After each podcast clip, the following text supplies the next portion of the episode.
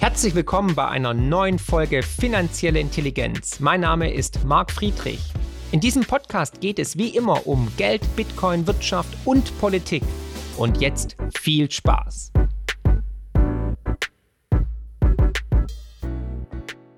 Herzlich willkommen zu einer neuen spannenden Folge. Marc spricht mit heute Frank Schäffler. Hallo Frank. Hallo Marc. Ja, schön, dass du da bist, dass du Zeit genommen hast. Du bist FDP-Politiker und natürlich auch immer ähm, im Einsatz. Das heißt, viele Termine. Umso mehr weiß ich es zu würdigen, dass du heute dir hierher gefunden hast, in diese schönen Räumlichkeiten des Sozialismus. Wir sind hier im Ernest Hemingway-Flügel der Fabrik 23. Und ähm, es sind ja gerade turbulente Zeiten. Und die erste Frage, die mir natürlich als politischer Mensch äh, auf der Zunge liegt, ist natürlich, wann tritt die FDP aus der Ampel aus? Ich weiß, es ist böse. Hallo Marc. ja, Mensch, gleich mit so einer äh, Frage zu kommen. Ja, ich glaube, äh, wir haben aktuell keinen Grund, aus der Koalition auszutreten, denn äh, der Haushalt wird jetzt diese Woche im Kabinett beschlossen.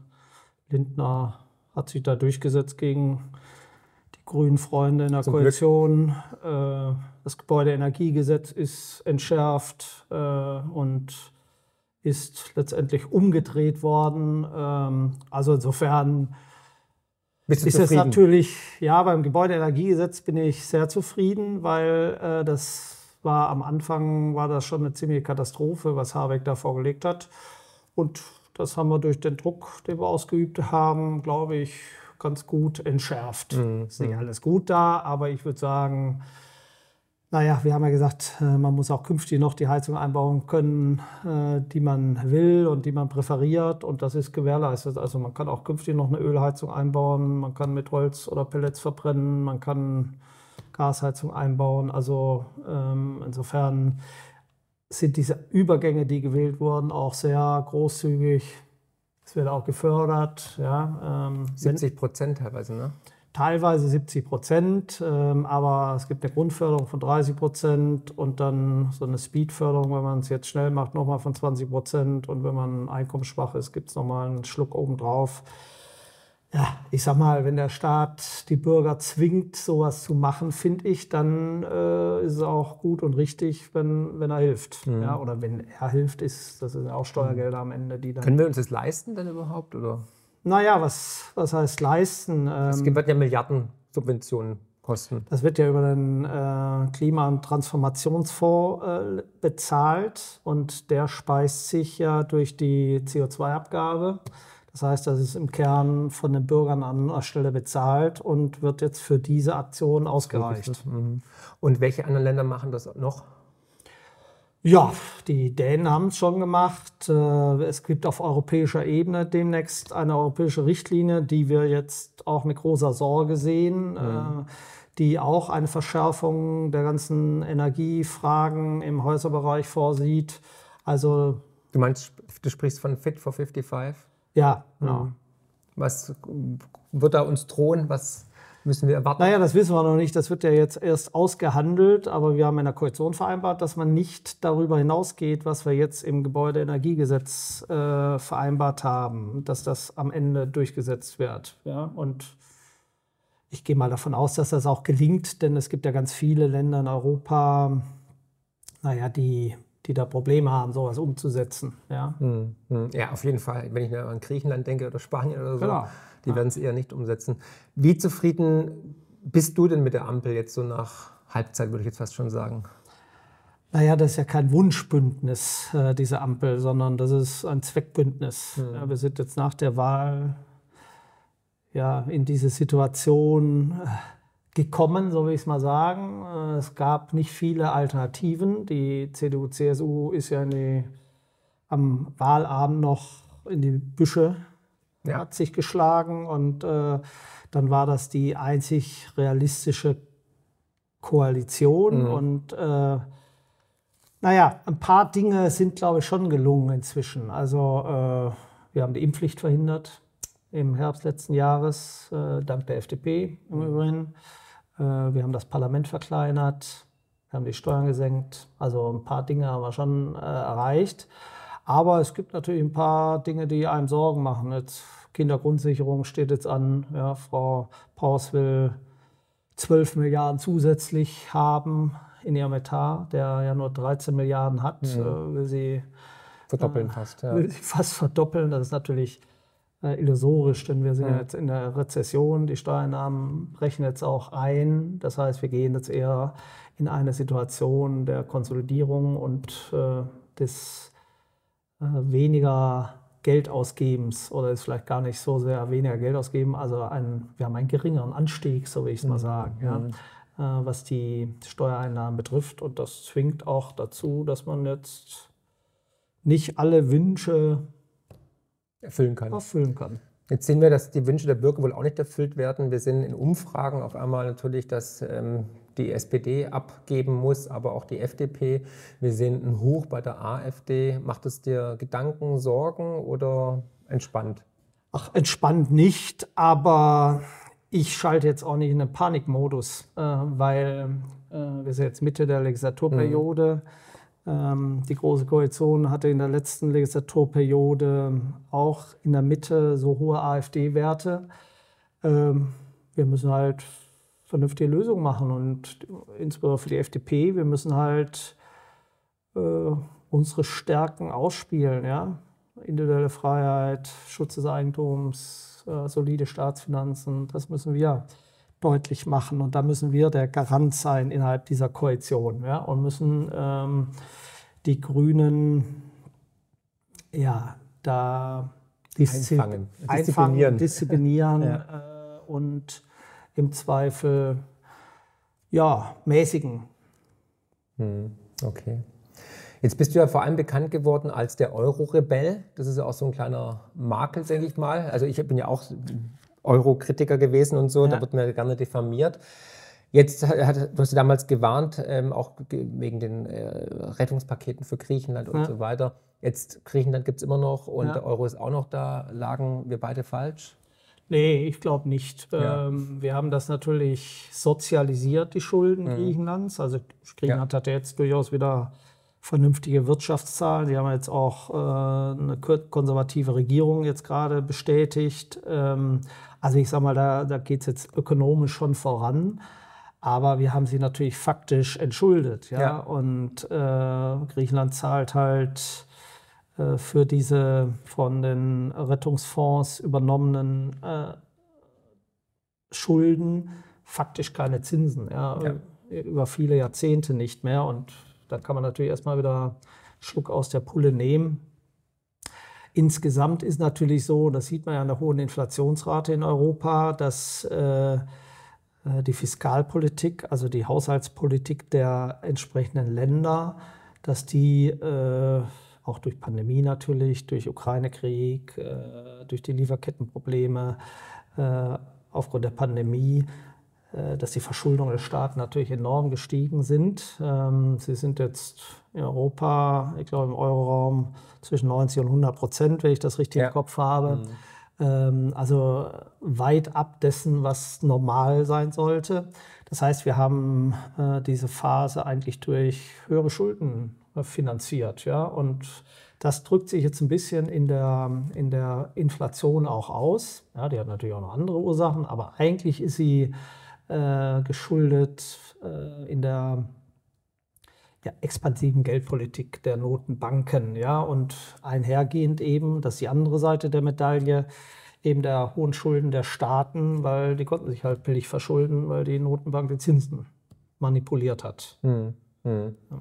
Ja. glaubst du, dass die Währungsunion zu einem Ende ge gehen wird? Also glaubst du, der Euro wird irgendwann aufgelöst werden, wird kollabieren oder wird man den Kaugummi einfach so lange in die Länge ziehen und den Wohlstand weiter umverteilen, um halt dieses Währung, Währungsexperiment am Leben zu erhalten?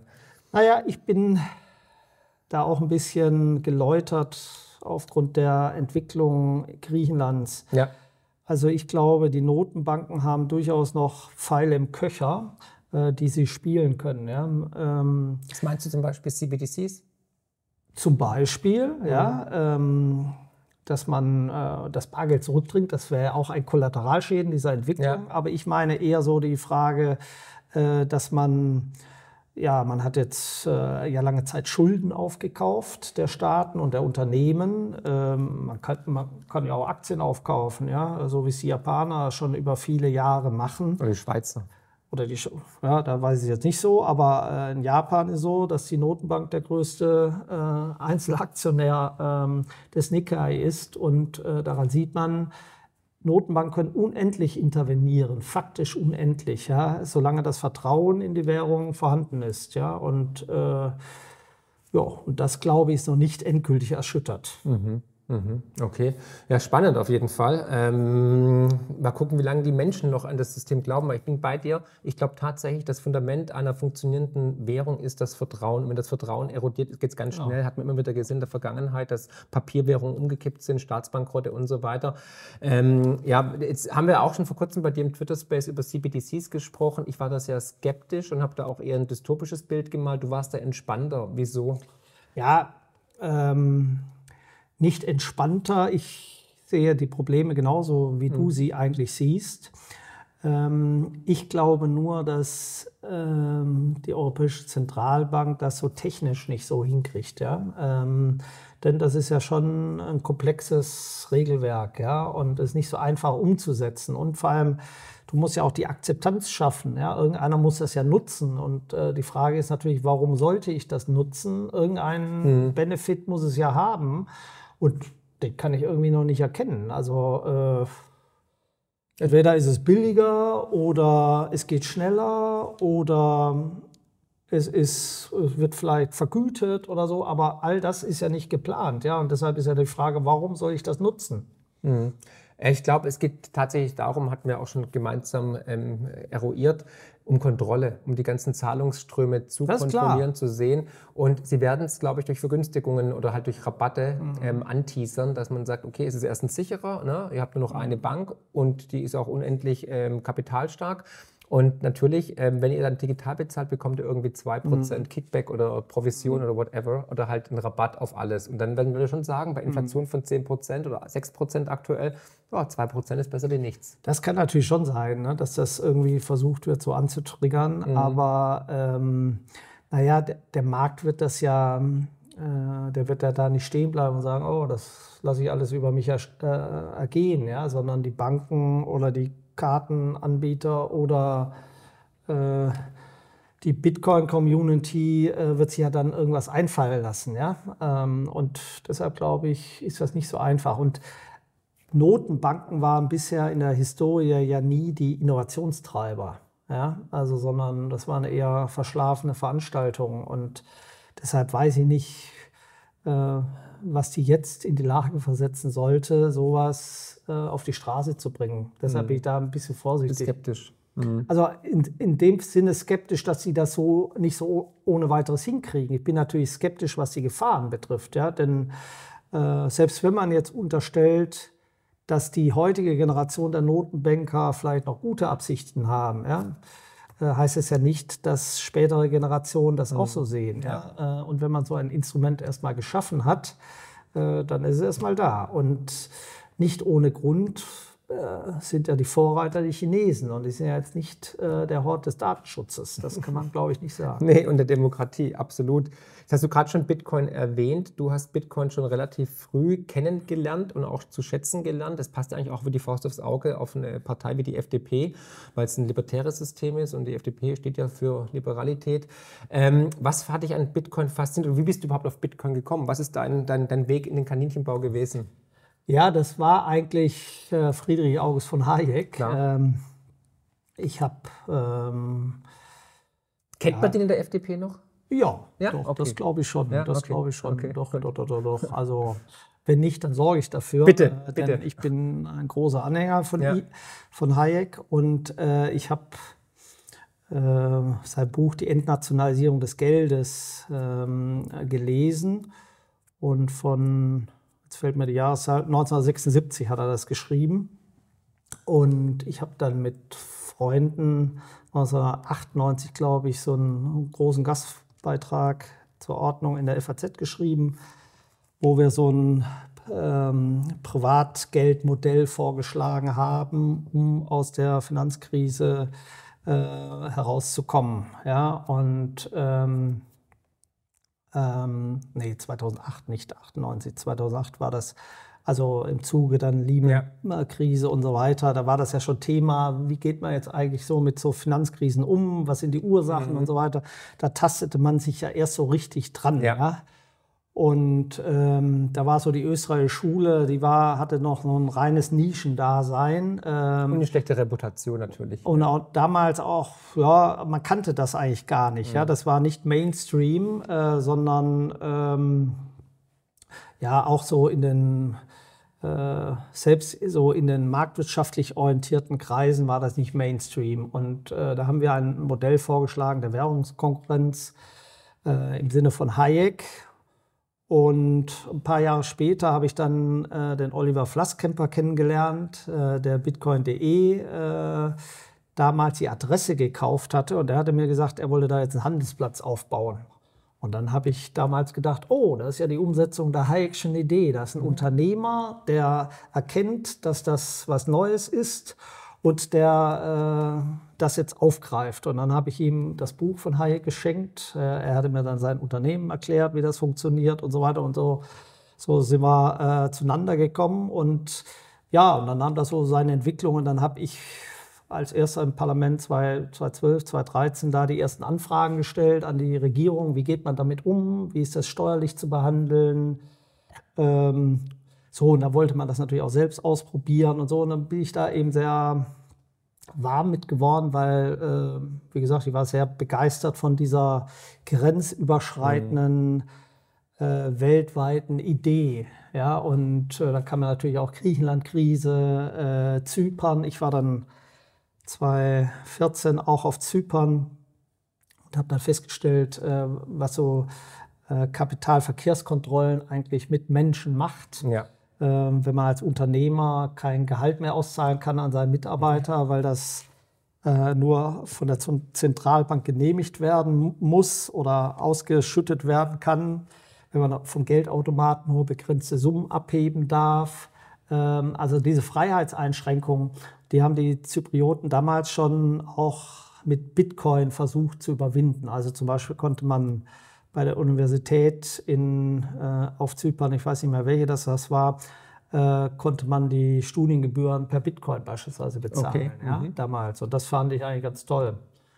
Und dann habe ich auch 2014 auch äh, also am Anfang hat man das ja nur gehalten, ne? aber ähm, ich war dann damals im Bitcoin-Kiez in Berlin auch immer wieder ähm, in, der, in der Kneipe, ähm, wie hieße äh, Route 66, glaube ich, äh, Room 66 hieß der, ähm, ähm, wo sich die Bitcoin-Community damals hat, traf. Ja. Mhm. Und das fand ich faszinierend, dass man dann den Burger da mit Bitcoin bezahlen konnte. Äh, der hatte damals auch so einen Geldautomaten, da hat man dann so 20 Euro reingesteckt, dann, kamen die Bitcoin auf die Wallet und so. Das war eigentlich ganz faszinierend. Das war so eine, ja, das war so eine Aufbruchstimmung da. Das waren alles Liberale, Libertäre, äh, aber alle so völlig ungebunden. Ne? Die hatten jetzt nichts mit Partei oder so mhm. zu tun, sondern das waren alles Freigeister und äh, die, die damals, naja, diese Community vorangebracht mhm. haben. Mhm. Und äh, das fand ich damals super spannend, weil ich war damals ja sehr unter Druck in dieser Euro-Krise. Und das war so ein, so ein schöner Ausgleich immer. Da hat man dann so Leute getroffen. Gleichgesinnte. Gleichgesinnte, die, mhm. die so ähnlich dachten und so. Das war eine faszinierende Zeit. Ja, so jetzt in Retrospektive, was sagst du zur Entwicklung von Bitcoin nach jetzt nach über 14 Jahren? Ja, es ist. Ähm, ich habe zwischendurch gedacht, es geht noch schneller. Mhm. Also äh, zum Beispiel auch äh, diesen Lightning-Netzwerk, mhm. dass sich das schneller verbreitet. Ähm, aber es ist eben nicht tot zu kriegen. Ne? Das ist schon mal etwas. Ähm, ich kann mir noch erinnern, am Anfang äh, haben sie alle gesagt, hier. Ja, das, immer wieder. Das ist Bitcoin irgendwie, ist zum das ist nur so, so ein Schneeballsystem ja. oder ist es. Tulpenblase. Irgendwann kam es dann in die Tageszeitung, in die Wirtschaftsteile der Tageszeitungen und so hat es sich eigentlich immer stärker ins System hinein entwickelt. Und jetzt ist es eigentlich auch nicht mehr wegzudenken, sondern äh, viele, viele Medien berichten ständig darüber und äh, es gibt eine ganze Community, auch eine eigene äh, ja, BTC Echo beispielsweise, also eigene Medien, die ja. darüber berichten und so weiter. Das ist schon äh, faszinierend. Ähm, und ich habe gedacht, dass die, der Staat stärker dagegen vorgeht, ja, also restriktiver dagegen vorgeht. Ähm, jetzt ist so, jetzt der, mit Christian Lindner als Finanzminister ist so, also dass, dass man das eher positiv versucht zu begleiten. Ja, also, Versteht Lindner Bitcoin? Ich glaube schon, zumindest ähm, äh, will er es nicht kaputt machen, ja, sondern ja. er will eigentlich vernünftige Rahmenbedingungen schaffen, damit eine steuerliche Klarheit äh, vorhanden ist. Ich, äh, das ist vielleicht für viele nicht so wichtig, aber äh, ich glaube, für eine Akzeptanz in Deutschland ist es unheimlich wichtig, dass es klare steuerliche Regeln gibt. Und äh, da hat er jetzt dazu beigetragen, es gibt ein BMF-Schreiben, was die Auslegung verschiedener Fallkonstellationen äh, betrifft. Das ist schon mal sehr, sehr wichtig. Aber es gibt natürlich immer neue Entwicklungen, ja, ob das Smart Contracts, ob mhm. das NFTs und, und so weiter betrifft. Äh, da gibt es immer neue Fragestellungen ja, natürlich. Ja. Ja. Verstehen denn Politiker, wie Geld überhaupt in die Welt kommt und wie Geld funktioniert oder geschöpft wird? Äh, also du? Äh, ja, ja, wollte ich gerade sagen. Also ich verstehe es, glaube ich, schon. Äh, ich glaube, es wäre aber essentiell, oder? Wenn es alle verstehen würden. Ja, aber in der Bevölkerung wissen es auch nicht alle. Und woran ja. liegt das denn? Sollte man nicht das als Schulfach einführen oder so? Weil ich glaube, wir haben alle tagtäglich mit Geld zu tun, aber kaum einer weiß, wo kommt es her. Wenn man die Leute fragt da draußen, sagen sie, ja gut, aus dem Geld oder Mord. ich, äh, ja, wir glauben, dass, ähm, dass das inzwischen sehr viele wissen. Aber ich kann mich erinnern, wir hatten gerade über 2010, 2011 und so weiter gesprochen in diesen Jahren äh, da kannte ich Bankvorstände, Sparkassenvorstände, die das nicht wussten. Ja, ja bis der, heute. Wir, genau, ja. Und äh, wie, wie soll das dann ähm, Otto Normalverbraucher wissen, äh, wenn das äh, die Fachleute teilweise nicht wissen? Ja, das ist natürlich auch auch erst im Zuge dieser ganzen Diskussion ja. äh, diskutiert worden. Ja, da haben die Österreicher auch einen großen Beitrag geleistet, Absolut. um das äh, transparent zu machen. Mhm. Ja, und nicht nur die Österreicher, sondern auch so die Vollgeldleute auch, äh, die haben das auch, auch äh, deutlich gemacht. Also die, die, ja, die, die im Kern Kredit nur über, über die Notenbanken oder die Geldmenge nur über die Botenbanken steuern wollen, ähm, die haben das auch deutlich gemacht.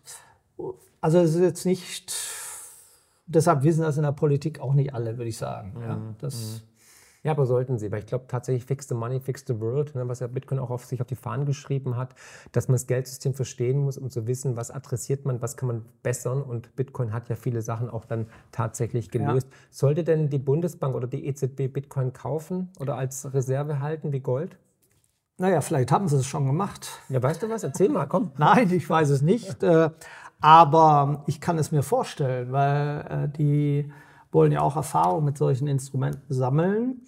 Und die Strafverfolgungsbehörden, das wissen wir inzwischen, haben ja auch ähm, Bitcoins beschlagnahmt. Ja. Aber wieder verkauft, ja. Und teilweise wieder verkauft und so, aber da kommt ja wieder was Neues hinzu. Mhm. Ähm, und ich könnte mir vorstellen, dass Notenbanken ähm, das auch ausprobieren. Äh, mhm. Äh, und, äh, und Notenbanken, das wissen wir ja beim Gold, äh, dass Notenbanken beim Gold historisch ja auch die Kurse äh, verändert haben. Manipuliert. Ja, das ist diplomatisch ausgedrückt. Ich übersetze mal für den Zuschauer. Ja, ja. Achso, wir sind ja hier beim direkten Format. Ja, genau. Muss ich äh. bisschen Balance. ja, und das. Also ich habe keine Informationen darüber, aber ja. ich kann mir das durchaus vorstellen. Hm. Ne? Denn ähm, die Gefahr äh, der klassischen Währung ist ja, wenn Bitcoin immer stärker steigt, ja, dann ist es ja quasi eine, eine Fluchtwährung. Ja, dann geht man da rein äh, und so ähnlich wie Gold. Wenn Gold immer stärker steigt, dann ist das ja auch ein Indiz dafür, dass irgendwas an anderer Stelle nicht stimmt. Ja? ja und daran also, haben die Notenbanken natürlich kein Interesse. Ja. ja. Gut, also äh, gucken wir mal zum Beispiel auf den Euro. Ähm, der Euro hat gegenüber dem Goldpreis seit Einführung des Euros über 90 Prozent an Kaufkraft verloren. Also Gold hat sich fast verfünffacht im ja. Wert. Ne? Und Bitcoin wird natürlich auch alles inhalieren. Also gegenüber dem Bitcoin ist der Euro schon in der Hyperinflation mit 99 Prozent Kaufverlust. Also die Menschen werden das schon merken. Jetzt natürlich natürlich die Frage, wie wollen die Notenbanken oder auch die Staaten dagegen vorgehen, verbieten oder reglementieren oder selber vielleicht auch kaufen, um vielleicht auf der Gewinnerstraße zu sein. Das wird auf jeden Fall eine spannende Entwicklung. Naja, verbieten werden sie es nicht können, das wissen mehr, wir, ja. aber mhm. die werden äh, die Intermediäre äh, regulieren, das machen wir jetzt auch schon. Ja, macht ja auch Sinn. Macht ja auch teilweise Sinn, mhm. aber die kann man natürlich stärker regulieren. Oder weniger. Äh, also, oder etwas äh, marktgetriebener regulieren, so will ich es mal sagen. Und naja, und, äh, und selbst kann man als Notenbank unendlich intervenieren ja, in den Markt. Ja, die, wir wissen ja nicht, wir wissen ja auch nicht, welche, welche Anleihen die EZB gekauft hat. Das wissen wir im Einzelnen auch nicht. Wir, wir haben nur so grobe ähm, Anhaltspunkte. Ja, ob's, wie viel griechische Anleihen sie jetzt in ihren äh, Beständen hat, äh, wissen wir nicht. Ja, oder deutsche Anleihen. Das Aber das würde der Bitcoin eher stärken, weil das würde dann die Inflation erhöhen, wenn sie mehr Geld drucken würden, mehr Anleihen kaufen würden. Das Vertrauen erodiert, die Menschen suchen nach Alternativen mit jeder Finanzkrise. Ja. Dann gehen sie in Gold oder dann gehen sie in Betongold oder vielleicht ja, ja. ins digitale Gold. Ja, ja, aber äh, du kannst natürlich durch Leerverkäufe ja. und so Dinge natürlich äh, rauf oder runter bewegen. Ja? Und du kannst natürlich Unsicherheit auch schaffen. Ja? Aber es klingt ja schon fast wie Kriminalität. Also es ist ja schon ja, kriminelle Energie, oder? Das äh, würde ich der, das? Das würde ich der Europäischen Zentralbank nie unterstellen. Stimmt. Die Vorsitzende ist ja Christine Lagarde, die ist ja nur vorbestraft wegen Geldwäsche. Ja, ne? ja. ja, ja stimmt. Habe ich auch gehört. Ja, ja, ist so, ist Tatsache so, ist Tatsache so. Und hat auch ein Faible für teure französische Modeartikel. Aber das ist ein anderes Thema, aber wurde auch nicht demokratisch legitimiert. Aber gut, das ist ein, ein anderes Thema. Ähm, ja, mittelbar schon. Also, naja, ich meine. Ja, dann, die erste Nicht-Ökonomin. Ja, ja, das stimmt, aber die davor waren nicht besser. Also ich meine, Trichet oder ähm, Draghi ja, äh, ja, waren okay. jetzt also Deusenberg vielleicht noch. Deusenberg ja. war noch gut, ja. Der war noch gut, aber alle anderen. Haben dann die Reichsbank eingeführt. Habe ich mindestens einmal den Rücktritt gefordert, der anderen. Ja, zu Recht, zu Recht. Ja, absolut. Jetzt ähm, hast du ja schon erwähnt, dass ähm, du viel Kritik auch in deiner Laufbahn bekommen hast, auch parteiintern, aber natürlich auch extern. Zuletzt natürlich Markus Lanz, Klima und so weiter. Was war da für dich? Also die Resonanz oder auch der, das Gefühl, also du hast da äh, mit Rückgrat deine Meinung geäußert und wurdest natürlich gleich wieder an Pranger gestellt und diffamiert.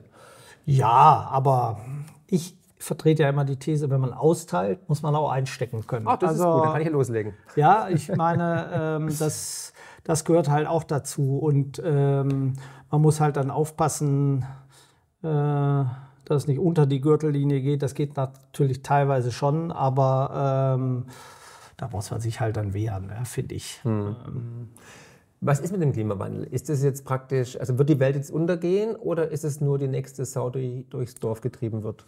Nein, ich glaube schon, dass wir einen Klimawandel mhm. haben, aber welche. Schon immer, oder? Oder ist schon es immer? Neu? Ist was Neues? Okay. Schon, schon mhm. immer äh, hatten wir einen Klimawandel und ich glaube auch, dass der menschliche Anteil da durchaus eine signifikante Rolle spielt.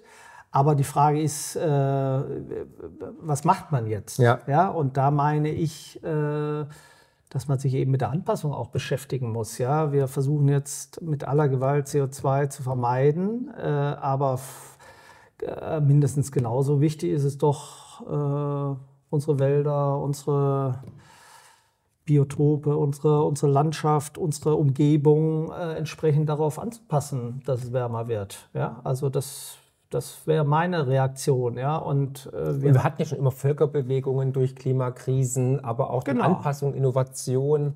Genau, ja. genau. Ja? Und ich sage mal, ähm, die Holländer, die Niederländer, die sind seit Jahrhunderten damit beschäftigt, sich an äh, Veränderungen anzupassen. Ja? ja. Äh, und äh, ich meine, das müssen wir halt auch tun. Mhm. Aber ich gehe jetzt nicht in so eine Untergangsrhetorik, so nach dem Motto, die Welt geht unter, äh, sondern ich glaube, da gibt es halt auch Chancen, da müssen wir uns jetzt drauf einstellen und da müssen wir Instrumente finden, die geeignet sind, äh, ja. das in den Griff zu bekommen. Darum mhm. geht es mir. Also äh, und nicht alles, was jetzt gemacht wird, ist geeignet. Mhm. Ja. Ich will mal ein Beispiel sagen. Ja. Also jetzt im Klima- und Transformationsfonds, das ist ja dieser Topf, mhm. wo jetzt das alles finanziert werden soll. Da gibt es 212 Programme. Ja? Ja. Schätz mal, wie viele Programme davon, von diesen 212 Programmen zur Klimaanpassung im weitesten Sinne, eigentlich messbar sagen können, wie viel CO2 sie einsparen? Also ich würde eigentlich fast schon sagen, ketzerisch keins. Aber ah, so schlecht ist es nicht. Sagen mal, vielleicht 10. Nee, 25. Mhm. 25 von den 212 können das exakt sagen. Mhm. Alle anderen ist nur so schön Wetter. Mhm. Ja, so Modellprojekt hier und da ja. und so. Und äh, deshalb, weißt du, da ist viel, viel Rhetorik und viel Glaubenssätze, aber äh, ob es was bringt, ja, das steht dann immer auf einem ganz anderen ja, was, was ist denn, Frank, wenn jetzt die Politik bei der ganzen Klima- und Energiekiste genauso falsch ist wie bei Corona? Was machen wir dann? Dann haben wir den Wohlstand aufs Spiel gesetzt, haben alle tolle Heizungen, Wärmepumpen, aber der Wohlstand ist flöten gegangen und wir sind die Einzigen, die sozusagen als Geisterfahrer auf der Autobahn sind. Naja, die Einzigen sind wir ja nicht. Also Europa oh, Atomkraftwerke schon, also Energie. Ja, ja, klar, bei, ja. bei Atom natürlich, ja. ja. Das meine ich ja auch. Ja. Also ich sag mal, äh, das regt mir ehrlich gesagt auch so auf, ne, dass jetzt mhm. politisch entschieden wird, die Kernkraft wird abgestellt, anschließend äh, steigen die Strompreise. Die man dann wieder subventioniert für die, die Industrie? Die man dann für die Großindustrie wieder runtersubventioniert. Mhm. Das ist ja total gaga. Ja? Also, und äh, das, dass das auch so durchgeht, öffentlich in der Diskussion, das, das ärgert mich, ehrlich gesagt. Ja? Aber du darfst auch nicht vergessen, warum. Weil diejenigen, die was dagegen sagen, die werden ja gleich stigmatisiert und dann irgendwie ja. mit der Nazi-Kolle ja, geschlagen. Ja, genau. das, ja. Deshalb äh, muss man auch dagegen halten. Ja? Ich meine, so diese, diese Gesinnungsjournalie, die wir in Deutschland vielen äh, Blättern und im Öffentlich-Rechtlichen haben, äh, das ist schon erschreckend, mhm. finde ich. Äh, also die ja, und ich glaube, ein Großteil der Bevölkerung will das aber so nicht. Es gibt natürlich ja. schon auch eine, eine, große Minderheit, die das so will, aber äh, die Mehrheit will das nicht. Die, wollen, die Mehrheit will das vielleicht, wenn das abstrakt ist und sie nicht betrifft, aber wenn das jetzt konkret ist, so wie beim Heizungsgesetz, äh, da merkt man sehr schnell, dass die die Mehrheit natürlich ganz andere sind. Ich meine, das beste Beispiel ist ja der Volksentscheid hier in Berlin. Ich würde mal sagen, es ist die ja. Hochburg der grünen Klimabewegung. Genau. Und hier wurde richtig viel Geld reingebuttert. Ja. Nicht mal hier hat man die Mehrheiten ja. geschaffen, was ganz deutlich zeigt, es ist eine Minderheit, die aber das Narrativ, die Medienhoheit genau. momentan innehält, beziehungsweise auch die breite Bevölkerung in, im Schwitzkasten hat. Genau, genau. Also das ist so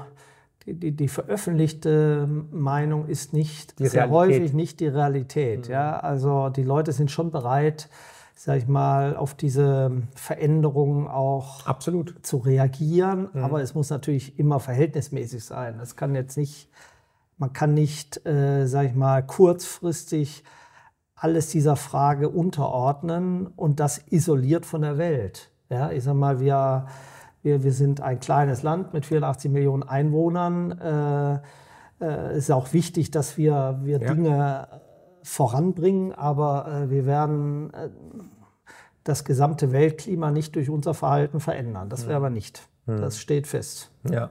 Aber warum haben wir diese Hybris, dass wir anscheinend der ganzen Welt äh, vorbelehren möchten, wie sie sich zu verhalten haben, was sie machen müssen, wie sie wählen sollen, wie sie heizen müssen? Auch das haben wir ganz vielen Fragen. Ja? Also ja, ich, in der Entwicklung, ich glaube, ich weiß nicht, woran das liegt. Das hat vielleicht historisch äh, historische Gründe, ja, dass wir, äh, weil wir über die Welt viel Unhalt gebracht haben. Ähm, ja, mit der Nazi-Diktatur wollen wir jetzt vielleicht irgendwie allen etwas Gutes tun, aber wir wir machen das eben mit so einer belehrenden Art und Weise. Ja? Äh, wir sagen der, der Welt, wie es richtig geht, ja? so in allen Fragen.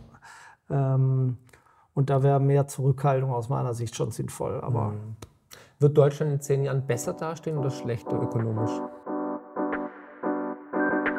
Finanzielle Intelligenz könnt ihr übrigens auch lesen und zwar in Buchform mit meinem neuesten Bestseller Die größte Chance aller Zeiten und natürlich unserem kostenlosen Newsletter mit spannenden Analysen und Prognosen zu Bitcoin, Gold und den Finanzmärkten.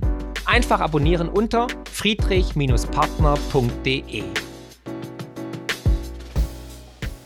Ach, ich hoffe besser, aber. Hoffen ist schön, aber Hoffnung stirbt Naja, ich weiß es natürlich nicht. Ich kann eh in die Zukunft blicken. Aber, aber wenn du siehst, dass Unternehmen abwandern, die Industrialisierung ja. als ein Thema, weil der Strom nicht mehr wettbewerbsfähig ist, wenn du siehst, dass die Menschen gehen, ja. also Brain Drain, 1,2 Millionen Menschen sind gegangen und die, wo kommen, sind halt nicht adäquat. Ja, ja, aber weißt du, 2003, 2001, 2003 mhm. war Deutschland der kranke Mann Europas. Ja. ja. und damals haben wir eigentlich die, die größten Reformen angeschaut oder gestartet, die Deutschland sicherlich in den letzten 20 Jahren gemacht hat. Wieso sagst du wir? Das war doch der SPD. Ja, wir äh, in Deutschland. Ach so, okay. Ja, ich, ich, war, ich, ich war ein Unterstützer, also ja, ja. deshalb meine ich auch äh, mich selbst. Ich schließe mich da ein. Äh, und das hat nachhaltig Wirkung gezeigt.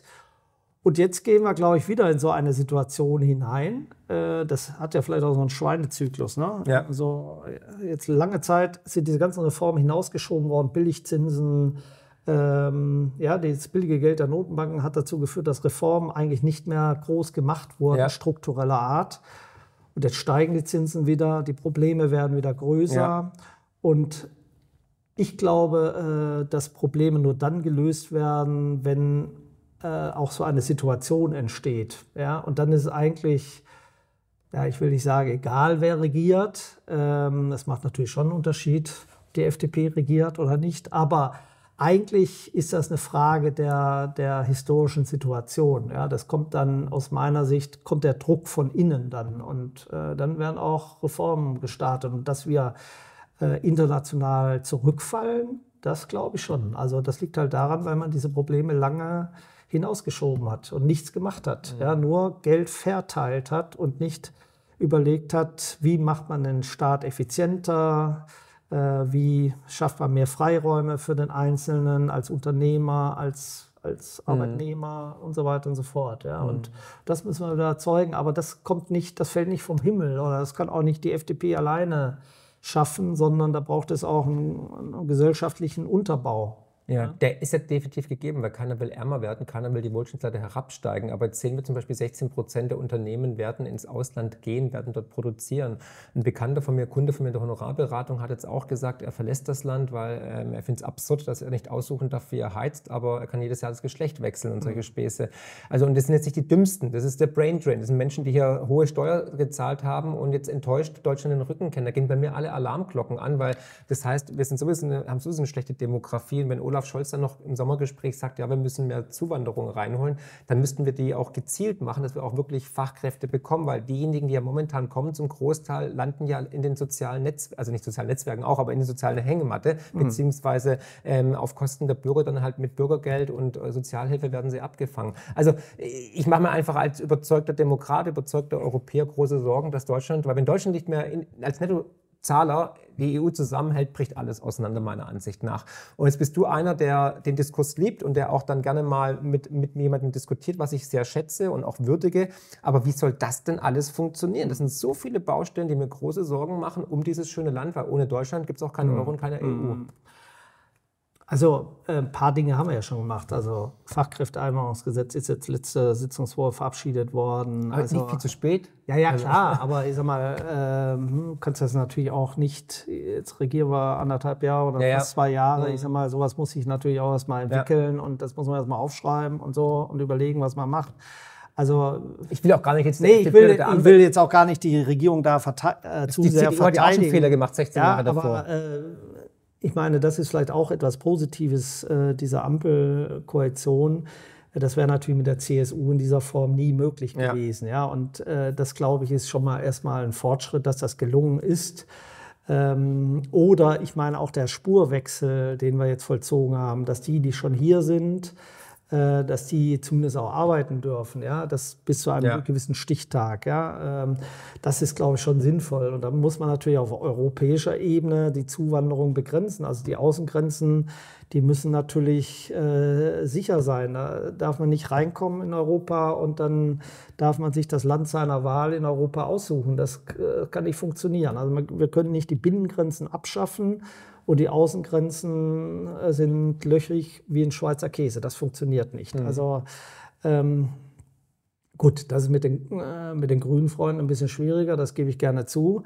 Aber auch da sind die lernfähig inzwischen. Ähm, also insofern gibt es ja da diese Übereinkunft, äh, die wir da jetzt getroffen haben. Aber also wie gesagt, dass wir vor großen Herausforderungen da stehen, ist völlig klar. Aber ich würde es nicht ganz so negativ äh, sehen. Also wir haben in meiner Region, äh, wir sind eine sehr prosperierende Region, Ostwestfalen-Lippe. Ja.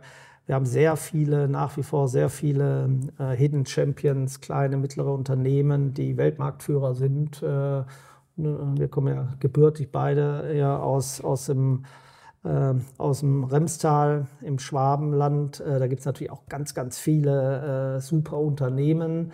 Ähm, wichtig ist halt, dass man jetzt die Herausforderung erkennt, dass wir tendenziell eher zurückfallen und äh, da was tun müssen. Und was Deutschland eben nicht kann, äh, ist Dinge schnell umzusetzen. Also, Aber werden äh, denn diese Rufe aus der Politik, äh, in der Politik gehört? Also wenn ich sehe, der Evonik-Chef gibt in der NZ ein, ein, ein, Interview und sagt, wir stehen vor einem Kollaps. Oder ja. der Chef vom BDI warnt äh, sogar vor versammelter Mannschaft, dass Deutschland sich gerade ins Abseits schießt. Also wird das gehört? Wird das ja, verstanden? Das wird schon. Oder? Also ich sag mal, äh, äh, Lindner hat heute im Handelsblatt dazu ein, ein großes Interview gegeben. Äh, also das, das, wird schon gehört. Mhm. Der Punkt ist der, ein paar Weichenstellungen äh, sind natürlich ähm, frappierend. Also die ganze Energiepolitik ja. äh, ist natürlich für die energieintensive Industrie ein Riesenproblem. Ja? Also ich sage mal, wenn die Energiekosten um ein Vielfaches höher sind als in Amerika oder in anderen Wettbewerbsländern, naja, da kann man nicht so viel gegen machen, es sei denn, man, man ändert diese Energiepolitik. Mhm. Ja. Aber da wart ihr ja auch Teil davon. Ich meine, die FDP, beziehungsweise du hast ja auch für die Laufzeit, gegen die Laufzeitverlängerung der Kernkraftwerke gestimmt. Äh, nee, habe ich nicht. Äh, Stand bei Abgeordnetenwatch. Ja, also jetzt. Äh, nee, also nicht. Also war das da, da, da, ja, jetzt muss ich also bitte, ich, ja. äh, muss man erstmal historisch bitte, ordentlich bitte, darlegen. Also 2013, als es um den äh, äh, ersten Ausstieg aus der Kernenergie war, war ich einer von zwei, die im Deutschen Bundestag gegen das Gesetz gestimmt haben. Mhm. Das, was du jetzt zitierst aus Abgeordnetenwatch, sind Anträge, also okay. keine Gesetze, sondern Anträge der Oppositionsfraktionen, CDU war es, glaube ich, oder so. Äh, dagegen habe ich gestimmt. Aber das ist aus ein, ein Prinzip einer Koalition, ja, dass wir erstmal gemeinsam im Parlament abstimmen ja, äh, und nicht äh, einfach jeder irgendwie Anträge der Opposition zustimmt, ja. kann man sagen. Das mhm. ist ein blödes System, aber äh, eine kleinere Partei wie die FDP profitiert aus meiner Sicht eher davon, weil sonst würden die Linken und die AfD sich zusammentun und mhm. den Mindestlohn jeden Tag erhöhen, ja, was ich nie will. Also äh, unser parlamentarisches System kennt eben Regierungsfraktionen, Oppositionsfraktionen. Ja. Und da stimme ich nicht einfach so einem Antrag äh, der CDU zu. Ja? Okay, also Abgeordnetenwatch habe ich noch zwei, drei andere Schmankerl. Vielleicht kannst du mir da auch nochmal helfen. Du hast für den Bundeswehreinsatz äh, vom Iran, äh, Irak bis Sudan immer mit Ja gestimmt. Ähm, Echt? Ja. ja. also steht da auf jeden das Fall. war schon länger her, ne? Ja, ja, ja, das auf jeden Fall. Also Mali war ja, also Mali zum Beispiel war ja ein absolutes Desaster. Also so Irak, da, da ging es ja dann um das äh, Bundestags, äh, das, das, Bundeswehrmandat in, in, in Kurdistan, ja, äh, in Erbil, in, im Nordirak. Ja, das waren also das mal schon immer. Mali, Mali. Also Mali, äh, was steht da? Äh, ich habe mich nur gefragt, magst du Krieg? Weil du immer Ja äh, stimmst. Nee, das stimmt nicht. Also den ersten Mali-Einsatz, ja. ähm, das Problem ist ja immer, äh, wenn wir die Bundeswehr irgendwo hinschicken, dann ist das ähm, oft der Beginn einer Jahre, wenn nicht sogar jahrzehntelangen Engagements. Und ich kann mich noch sehr gut erinnern, der Mali-Einsatz, der erste Mali-Einsatz war 2000 10, 11, 12, irgendwie in dieser, in dieser Range. Und damals habe ich dagegen gestimmt, mhm. weil ich damals gesagt habe, ähm, naja, da haben wir keine Interessen in, in Afrika. Ja, Oder nicht auch die Demokratie verteidigt im Ja, und, und, und, und Mali ist ein Vielvölkerstaat. Mhm. Da sind die Grenzen willkürlich gezogen worden ja, äh, durch die Franzosen. Ja. Äh, ja. Und äh, das ist eigentlich gar kein Staat in unserem Verständnis. Ja. Deshalb habe ich da damals dagegen gestimmt. Aber das Problem ist natürlich immer, wenn schon mal Soldaten da sind, ja, äh, wir haben dann immer Verlängerungen von einem halben Jahr. Ja, dann kannst du nicht von heute auf morgen sagen, jetzt beenden wir das, sondern das muss man abziehen. Mhm. Und das habe ich zum Beispiel bei Afghanistan auch gemacht. Also in der Schlussphase habe ich dann auch ähm, ähm, nicht mehr zugestimmt äh, und habe dann immer eine persönliche Erklärung abgegeben, dass ich möchte, dass man sich mit einer Abzugsperspektive beschäftigt, ja, weil schon damals war erkennbar, dass die, äh, die Amerikaner rausgehen. Ja. und ähm, naja, dann der Einsatz faktisch auch beendet ist. Ja, wir dann auch raus müssen, weil wir gar nicht die Logistik haben, um, um die Soldaten da zu lassen. Und damit hat man sich aber nie beschäftigt, ja, sondern äh, man ist ja dann Hals über Kopf dann aus, aus Afghanistan rausgegangen. Ja. Äh, weil man immer geglaubt hat, die Amis äh, lassen uns da nicht im Stich. Ja. Pustekuchen. ja, ja also insofern ja. äh, glaube ich, äh, betrachte ich das schon differenziert. Ähm, ja, also, aber so, es kann schon auch sein, dass ich mal die Verlängerung einfach so zugestimmt habe, weil wir da jetzt auch schon drin sind und jetzt so die Ab mhm. der Abzug nicht so ganz einfach ist, ja, mhm. oder weil es, was weiß ich, ähm, im Mittelmeer, äh, ja, vor Libanon dann eben eine Mission war, die eigentlich unstrittig ist oder so. Da mhm. verlängere ich das dann auch mal. Aber mhm. wie gesagt, bei Afghanistan und Mali war ich in der Vergangenheit immer sehr differenziert unterwegs, so will ich es mal sagen. Mhm. Ja. Und habe äh, auch gegen meine Fraktion da gestimmt. Also die Empfehlung der Fraktion war meist Zustimmung und da habe ich mir schon erlaubt, äh, da anders zu votieren. Mhm. Jetzt ähm, Ukraine hast du auch natürlich äh, dafür gestimmt, wie die meisten im Bundestag, für äh, weitere Unterstützung. Jetzt sehen wir natürlich, die Gegenoffensive ist ein Desaster, würde ich jetzt mal so sagen. Äh, ich glaube, die ersten Leopard-Panzer sind schon wieder Schrott geschossen. Ähm, wie können wir denn da eine andere Lösung hinbekommen? Also, weil äh, die, also ich glaube einfach, dass die Ukraine diesen Krieg nie gewinnen wird. Ähm, naja, äh, die die, die das gesagt haben, auch in der Vergangenheit zu Beginn haben gesagt, die überleben nicht mal äh, die ersten zwei Wochen. Und dann ja, aber wir hören ja auch ganz viel irgendwie. Sind ja doch überrascht worden. Ja, aber auch da, wir hören ja seit Monaten Siegeshymnen aus der Presse und es ist ja nicht der Fall. Der Krieg, äh, jeder Tag sind Tote und das ist für mich ein Desaster ja, einfach. Das ist natürlich ein mhm. großes Desaster.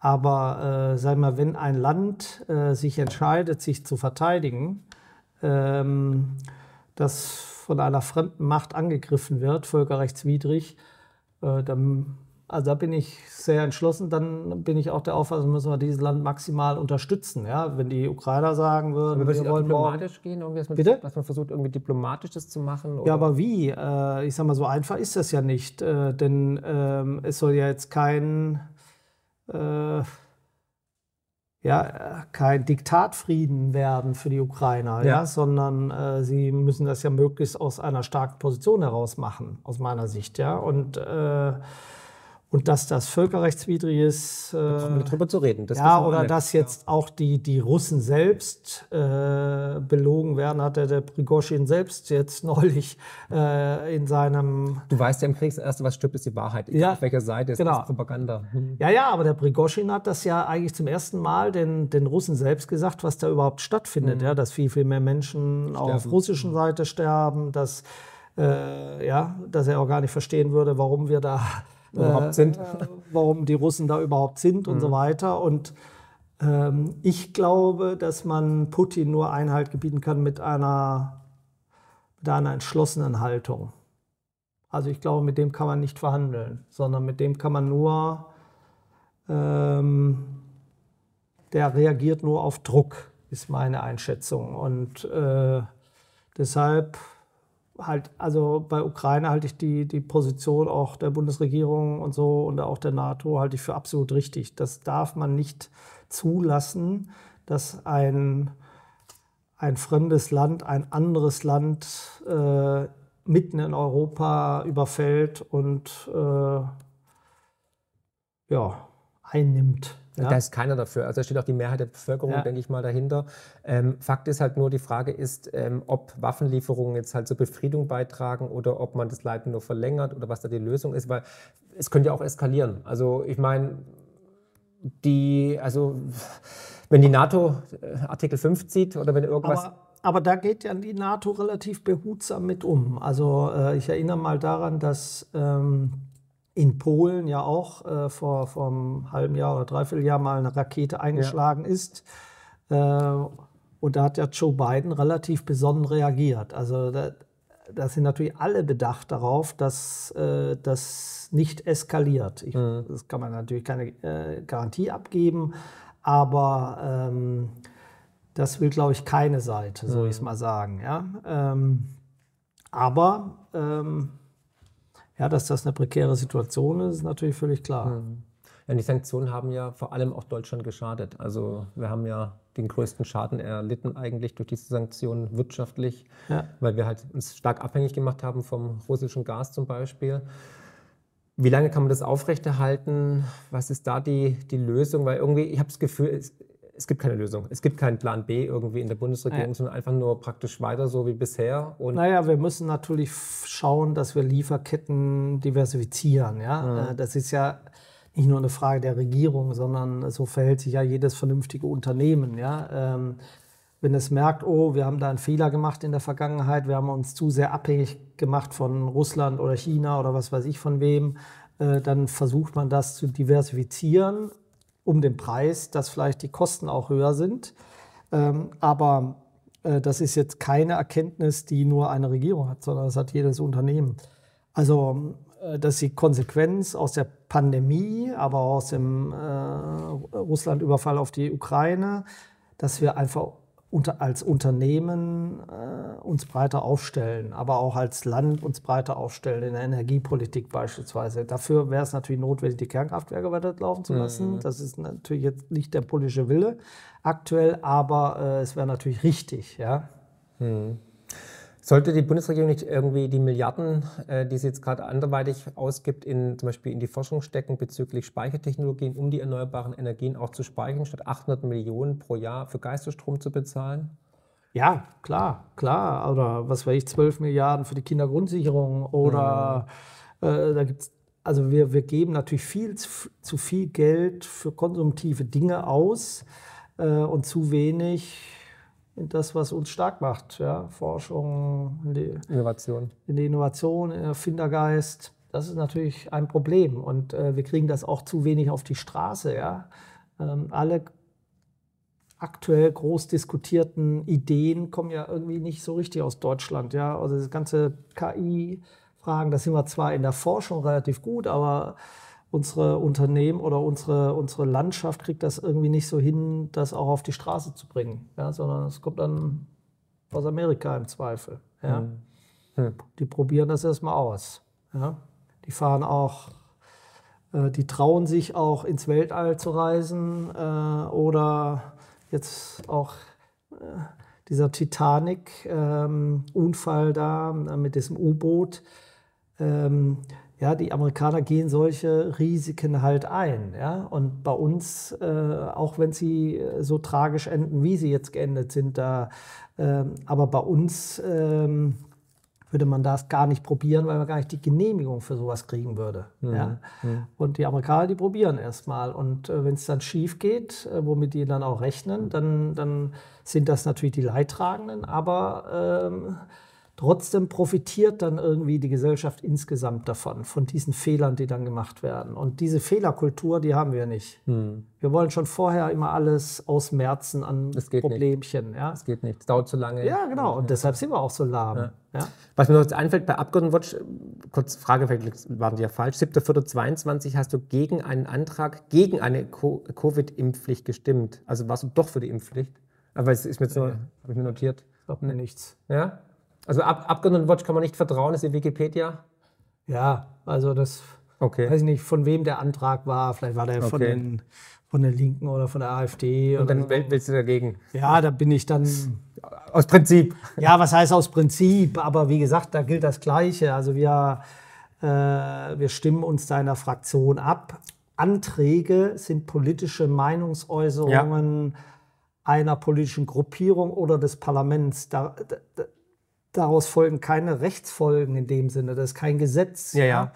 Ähm, aber ich kann für mich sagen, ähm, dass ich wesentlich dazu beigetragen habe, dass es keine Impfpflicht Das weiß ich, das gibt. weiß ich. Deswegen war das für ähm, mich auch so, weil das äh, wusste ich von dir und deswegen war ich so überrascht, weil das da stand. Und äh, genau. das ist wahrscheinlich irgendwie ein Antrag gewesen. Ja, ja? Nee, war es auch, war es auch ja, ein Antrag, ja, ja genau.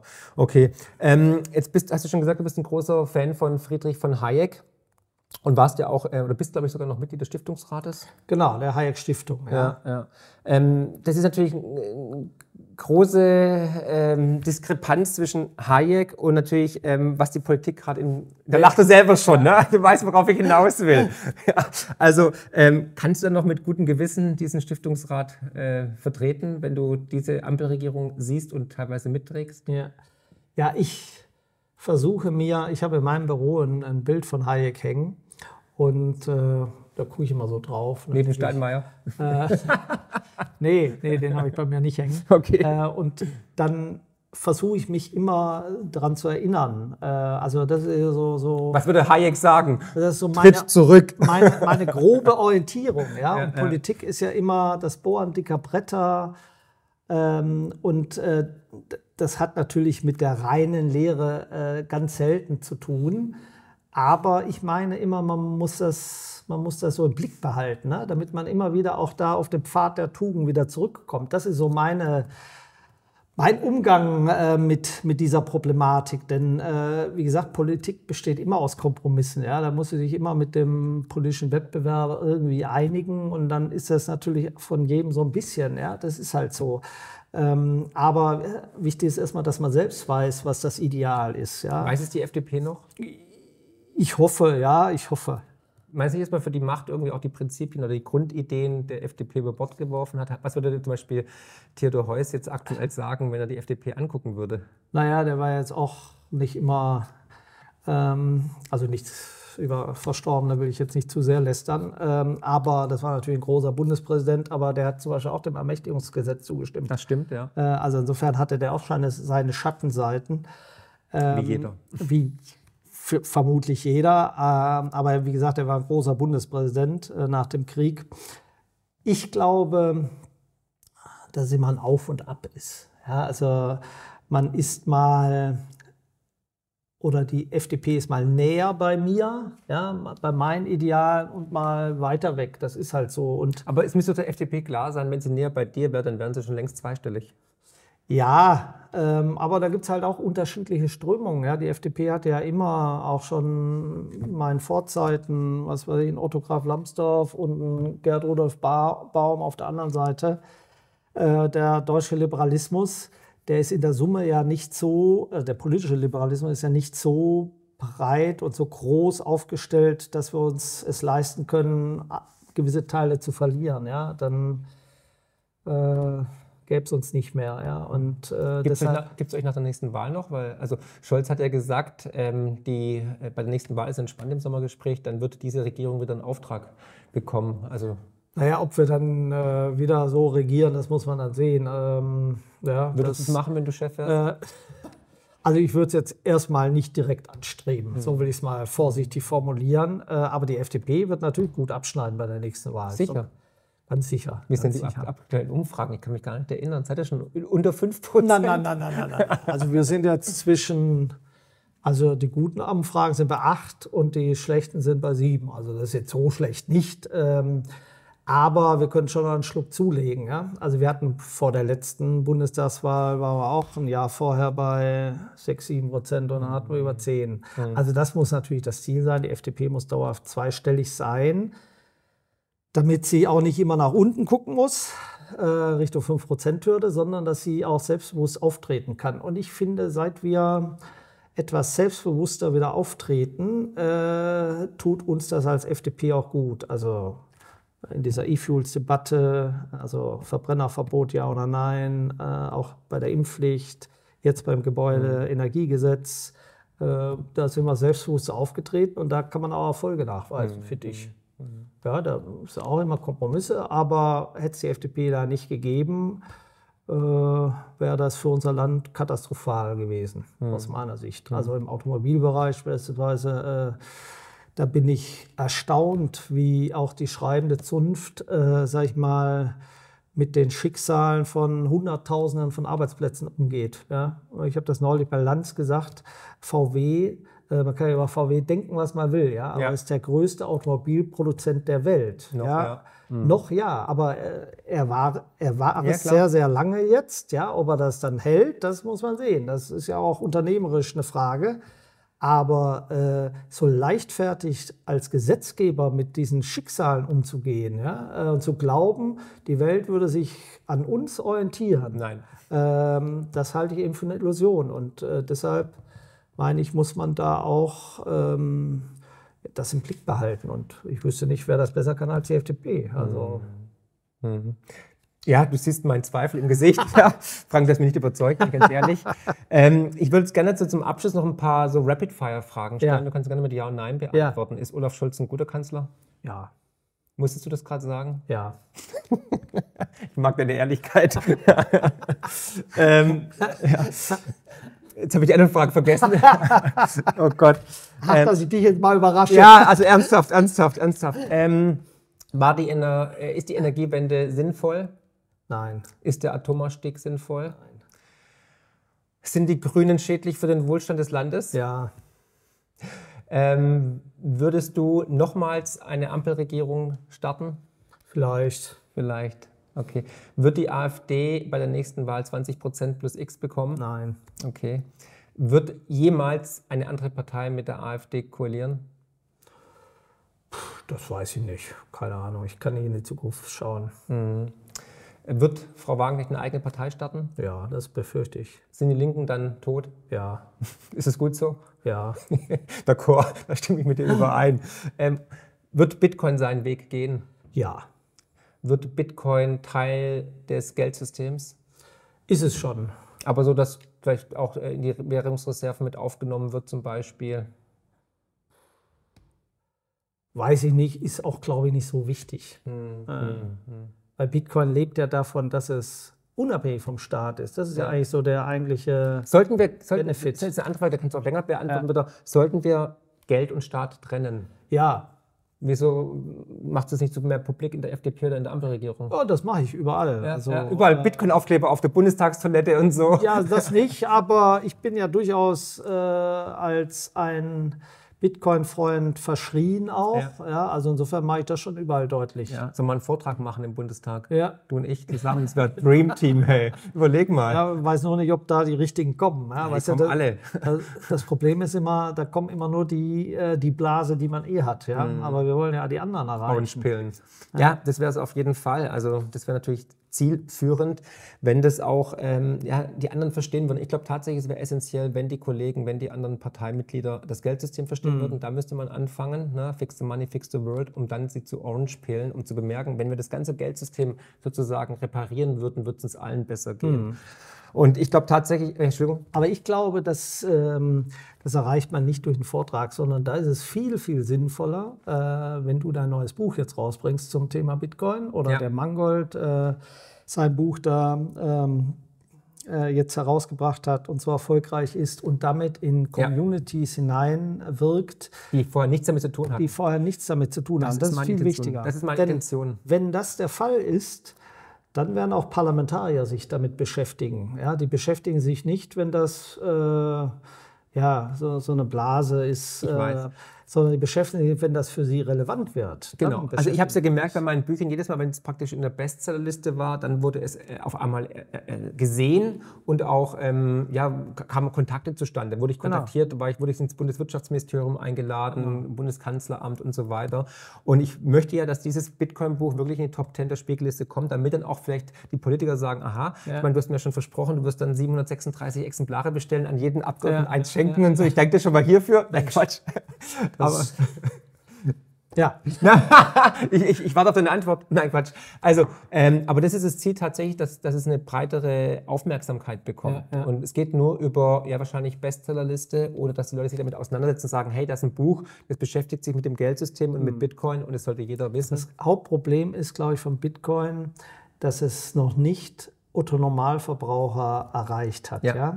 zu Äh, komplex noch. Dass es eben so zu komplex ist und man muss es so runterbrechen, dass, äh, dass jeder versteht und jeder. Äh, Das ist das Ziel des Buches. genau, ja, und deshalb ist das auch äh, eine tolle Aufgabe. Und wenn dir das gelingt und wenn es dir nicht gelingt, wem dann? Ja, also, ja. du hast Danke ja, für die Blumen. Ja, du hast ja mit deinen Büchern Leute erreicht, äh, die sich vorher dann mit unserem Geldsystem noch nie Ja. beschäftigt haben, ja, und äh, hast da Hallen gefüllt und so weiter. Das, also insofern bist du prädestiniert dafür, das zu machen. Vielen Dank für das Lob. Also das ehrt mich sehr natürlich, aus deinem Munde zu hören. Immerhin Stiftungsrat bei der Friedrich von Hayek Stiftung. Das ist sehr, sehr bedeutsam. Ja. Frank, mir hat es wie immer großen Spaß gemacht. Es war immer, wie, wie, immer kurzweilig natürlich. Und ich hoffe natürlich auch für euch informativ. Gebt mal euer Feedback. Ich habe natürlich auch ein bisschen kritische Fragen gestellt, aber das nimmt ihr mir nicht übel, das weiß ich. Ja, das, davon lebt die Demokratie vom Diskurs Absolut. und Pluralismus. Nicht jeder macht immer alles richtig im Leben. Auch ich habe Fehler gemacht und so weiter, die ich bereue. Aber unabhängig davon würde es mich freuen, dein Feedback zu hören. Teilt das Video kräftig, gebt einen Daumen nach oben. Und wie gesagt, es gibt Politiker, die tatsächlich georangepilzt sind, die Bitcoin für gut befinden, auch als Lösung sehen. Das macht mir groß große, große Hoffnung. Haben wir irgendwas vergessen? Wollten wir noch irgendwas besprechen? Nee? Nee. Wir kommen wieder. Habt, habt ihr noch Fragen an Frank? Ich frage mal einfach so ins Team, ist ja wichtig und so. Ich habe auch ein paar Fragen aus der Community aufgenommen. Das waren auch teilweise die kritischen Fragen, die auch wichtig sind. Und ich finde es einfach wichtig, dass man auch solche Sachen mal anspricht. Und Absolut. genau, und deswegen ist es wichtig, dass wir reden und dass wir den Diskurs haben. Also lasst ein Abo da, schaut bei Frank bei Twitter vorbei. Wir hatten einen guten Twitter-Space, den kann man immer noch nachhören. Der war, wie ich fand, sehr hörenswert, kriegt man auch immer gutes Feedback zurück. Und das machen wir auch mal wieder. Frank, dir auf jeden Fall gutes Schaffen, viel Erfolg in der Regierung. Ähm, ich hoffe mal auch mit dem Ministerposten demnächst, oder? Naja, in der nächsten Regierung. Jetzt muss man es nicht übertreiben. So ein Bitcoin-Minister wäre schon sexy. Ja, ja gut, Bitcoin-Minister würde ich machen. Ja, sofort, ich auch. Ja. Also wenn, da würde ich auch in die FDP eintreten dafür. Ne? Also bleibt tapfer, bleibt gesund. Herzlichst euer Marc. Frank, vielen Dank. Gerne, Marc.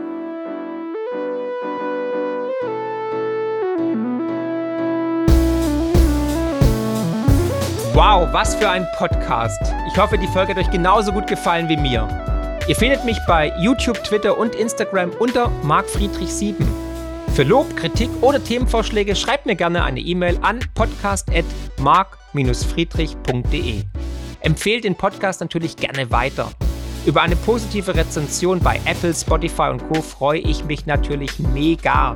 Weitere Informationen zu mir findet ihr unter mark-friedrich.de und zur Honorarberatung unter friedrich-partner.de. Ich freue mich jetzt schon aufs nächste Mal. Herzlichst, euer Marc.